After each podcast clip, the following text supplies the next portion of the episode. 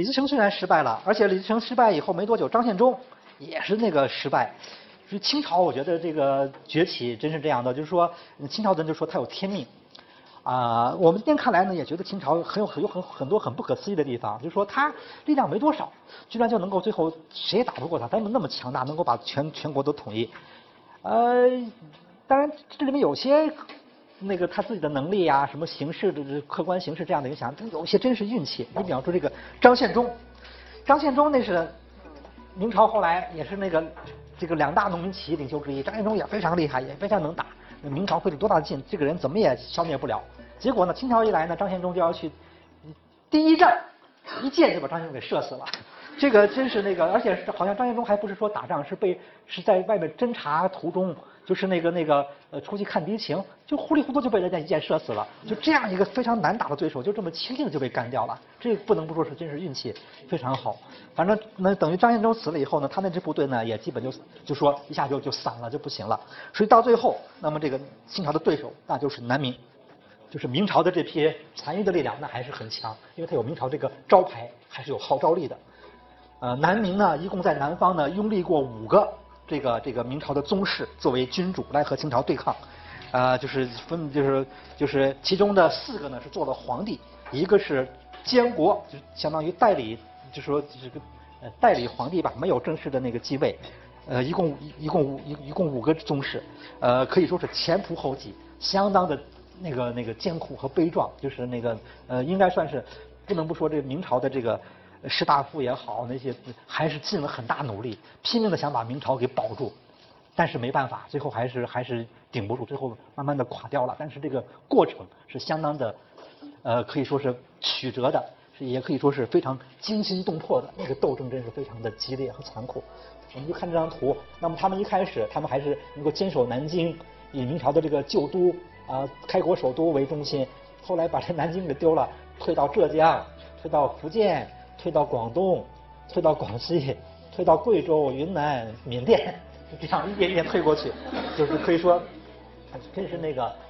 挺不容易的。就是他们也坚持到了最后一期，可以说是尽付出最后的努力，没没有办法，最后还是这样垮掉。呃，这中间呢，当然他打南京这一仗很关键了，因为一开始的话，南明还是很有实力的，起码半壁江山他在手里，而且他有明朝这个号召，这个招牌还是很管用。当时呢，南明的那个。呃，大臣兼领导抵抗的就是著名的史可法，那么他呢也是那他为主吧。那么当时南明在这个南京建立了政权，拥立了那个，其实就是万历皇帝当年最喜欢的那个儿子福王，他的儿子，呃，就万历皇帝的孙子，算是崇祯皇帝的堂弟了，就是那个做了皇帝。当时清朝对于这个南明的这个政权呢是这样的，他我们可以看一下那那一年的资料，它有一个很明显的变化，他一开始。他刚进关的头一段时间，在一六四四年的阴历六月十五号，他还呃下了这样一个文件，说，呃，岂有不忘名士，辅力贤藩，戮力同心，共保江左者，礼义亦然，余不如尽。就他一开始对南明是承认的，啊，因为他那时候他觉得他没有力量，他搞不清楚形势会怎么发展，他也。没看出这个范，就说当时李自成那边还没有完全搞定，他就是搞不，他就觉得那个不能树敌过多，他就说啊，那个你们如果愿意立一个人也，我也不反对，但是呢，就别跟我对抗就行，咱们可以讲和，而且你应该感谢我，因为我帮你们把李自成给打走了，就他是一个比较平和的那么一个腔调。但到了这过了一个多月，形势就变了，因为当时呢，他已经追击李自成，取得很大战果，他就知道李自成不行了。这时候呢，多尔衮给史可法的信，那就口气就不对了，说啊，那个说我们现在替你来报仇，说你应该感谢我才对。结果呢，你反而自己搁那儿拥立了一个皇帝，这个他说坐享愚人之礼，魁诸情理，岂可未平？说这不太合适吧？说今若拥号称尊，便是天有二日，引为劲敌。说你们要是坚持搁那儿拥立这个皇帝的话呢，恐怕将来咱们得就不能和平了，那就得对抗了，早晚得打一仗，就威胁他了。到这一年的十月，那就正式发兵了。因为这一年十月，就李成的那个、那个、那个军队已经大败，发发就发布了檄文，那就说这个说你们这个，反正就是呃指斥这个南方的这些明朝大臣，说你们当年你你们自己皇帝死了，你们也不来救，然后你们你们现在还在拥立一个新的皇帝，说这个是天下所公愤，王法所不赦，所以我就去要去那个打你们了。就是在很短的几个月内，我们就看他这个文件的这个口气就变化，就知道当时的形势的发展有多大，呃，变化很快的。那么结果呢，很快就那个就就就是打得很顺，清朝的军队这个没过多久就渡过了长江，打进了南京。这是当时去打的人是那个多铎，就是那个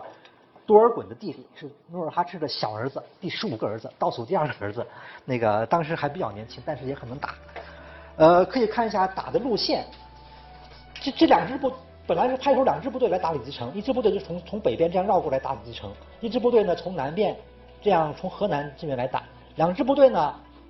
打败了什么主力，然后呢分别向南发展，一支部队就继续追击李自成，就追击到湖广这一带。另外一支部队就就从那个长江的那个那个就就去打长江下游，打扬州，从扬州过江打南京，是这么打的。随后又派了后续部队，继续呢往从从从江苏再往浙江、福建这边打。呃，这都是一六四五年的事儿。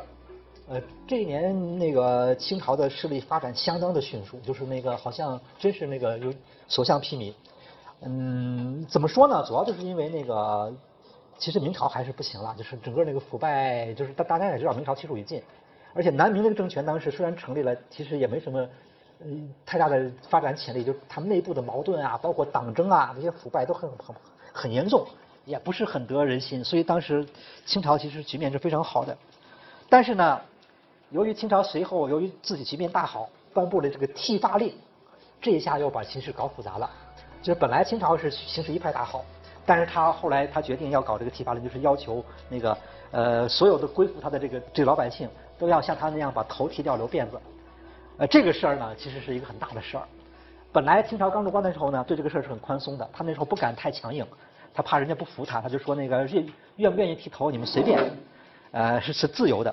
但是呢，到了这个顺治二年，就一六一六四五年六月，他已经把把南京占领了。他要觉得恐怕局面已定，因为你这个南方的南明本来你得靠你靠着那个长江天险，你你你你可以对抗我一下。你看长江天险你就没了呀，你已经被我我我已经过去了，你还能怎么样？他觉得好像基本上可形势已经定了，所以他就。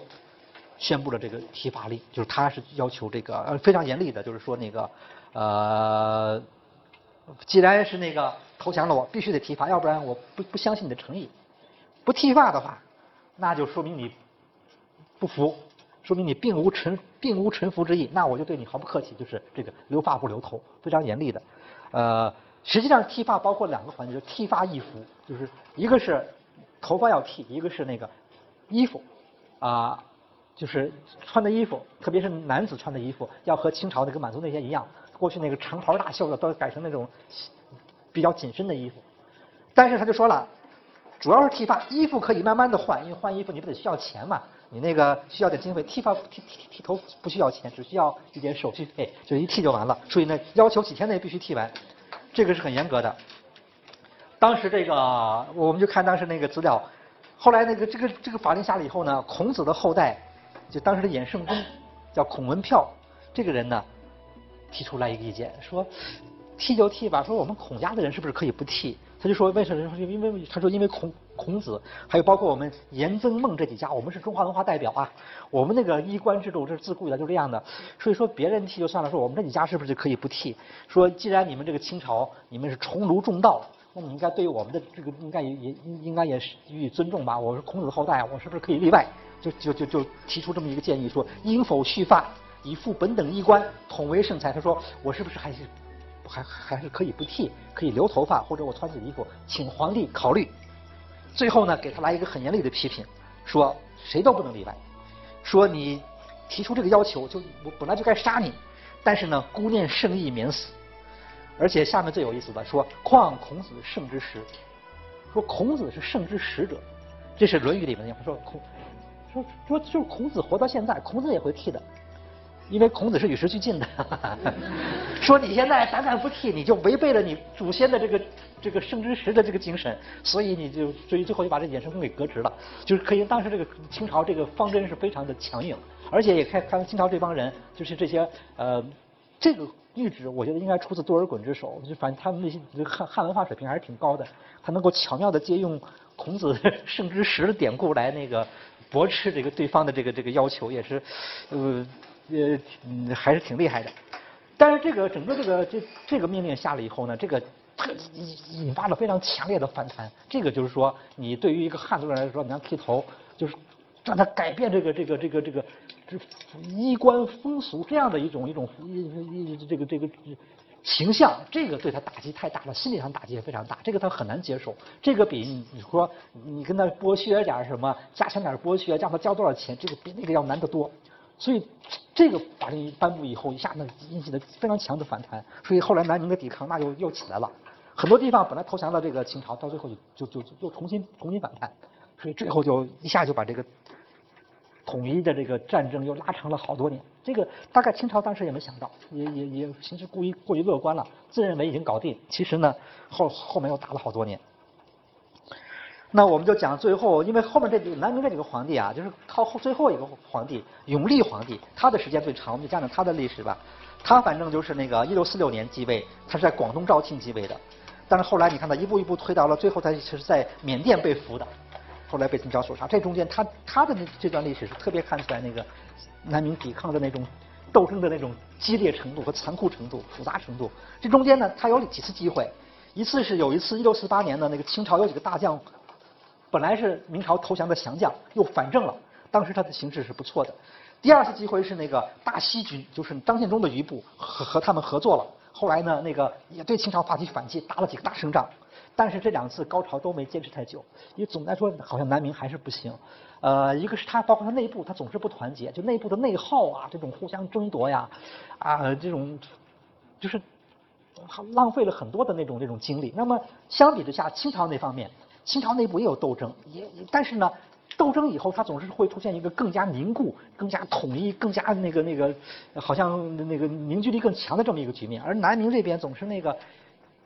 挺凝聚力不行，总是很散的，总是关键时刻内部就掐起来了，或者是各种不同的势力、不同的派别，反正最后就打的好多好机会他也没抓住，最后就一点一点，最后就就就就越来越不行，就就就最后就垮掉了，最后一直是打到缅甸才最后灭亡。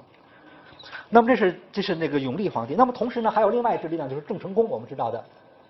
郑成功他是那个东南的那个海商集团，他爸爸不是那个郑芝龙嘛，是当年的那个那个那个。一个大海盗，后来被招安了。他们家有个大船队，他们在福建，这这家人在福建非常有势力。后来呢，郑芝龙呢投降了清朝，被清朝抓走了。他儿子郑成功不投降，坚决在这个地方就开始抵抗。郑成功他是用他是用这个永历皇帝年号的，他被永历皇帝封为延平王，但是他其实是一支独立的势力。这支力力量的特点就是说，他们的水军他比较厉害，人也不算多，但就是擅长在海中作战。呃，上了陆地就不太行了，所以那个跟清朝对抗的时间也很长。他以这个厦门为根据地，他几次北伐，有一次包括因为碰到台风没有北伐成，但是呢，在一一六五九年这一次呢，相当厉害，他进了长江，包围南京，差一点把南京打下来。当时的形势就是那个清朝的南方非常危险，但是后来呢，清朝及时的反攻，包括郑成功也指挥错误，结果最后还是打败了。而且败得很惨，败了这一仗以后呢，郑成功有点元气大伤。后来他不得已，他就知道这个厦门这个地方恐怕守不住了，他只好考虑再找一个新的立脚点，就是台湾。在这这次打败之后，他才决定去远征台湾的。最后把台湾占领了以后呢，他就没没多久，他他就死在台湾了。然后那个那个，当然再往后面就等于大陆的地方就全部被清朝占领了。如果他不占台湾的话呢，他这支部队当时就要就要被就很危险。所以可以说，郑成功收复台湾，这是明清斗争的一个，其实是个副产品，是这样子。要不然的话，他恐怕没有，就要不是这一仗没有打败，他恐怕不太有时间去打台湾。那么清朝最后的那个事情，清朝在北方的统治还有一些重要的制度，一个是逃人法，就是清朝呢那个呃，因为是奴隶制的东西比较多，那么他有好多的那种奴隶，呃，抓的俘虏什么的，那些人呢经常会逃亡。清朝为了保护这些满族的贵族的利益呢，就有个逃人法，就是严惩窝藏者。逃人逃了以后呢，抓到逃人以后呢，倒不一定杀，但是谁如果收留过这个逃人，那就叫杀。这个主要就是那个保护那个贵族利益了。而且这这个这个法令最后在北方搞得很乱，主要就是因为那个好多人是那个完全不知情，就路过的人，他们家坐了一会儿，喝了口水，吃点东西。最后发现这个人是个逃亡的奴隶，那最后就要这家人就会受到连累，就很很大的连累。所以这个在当时的那个北方搞得一团糟，挺乱的。在当时呢，那个就是以朝廷内部，我们知道是那个孝庄皇太后，呃，在掌权了。呃，关于这个当时的朝廷内部，还有一个很大的问题，就是这这也是一个疑案了，就是据说有太后下嫁这么一件事情。据说这个太后呢，是后来和这个多尔衮，摄政王多尔衮结婚了。这事儿也到底有没有呢？这是今天的到今天为止还是个疑案。也说他下嫁的资料是有有一个南明的一个大臣叫张煌言写过一首诗，这里面提到说是春官昨进新一柱，大礼恭逢太后婚。但这个话呢，出自南一个南明的一个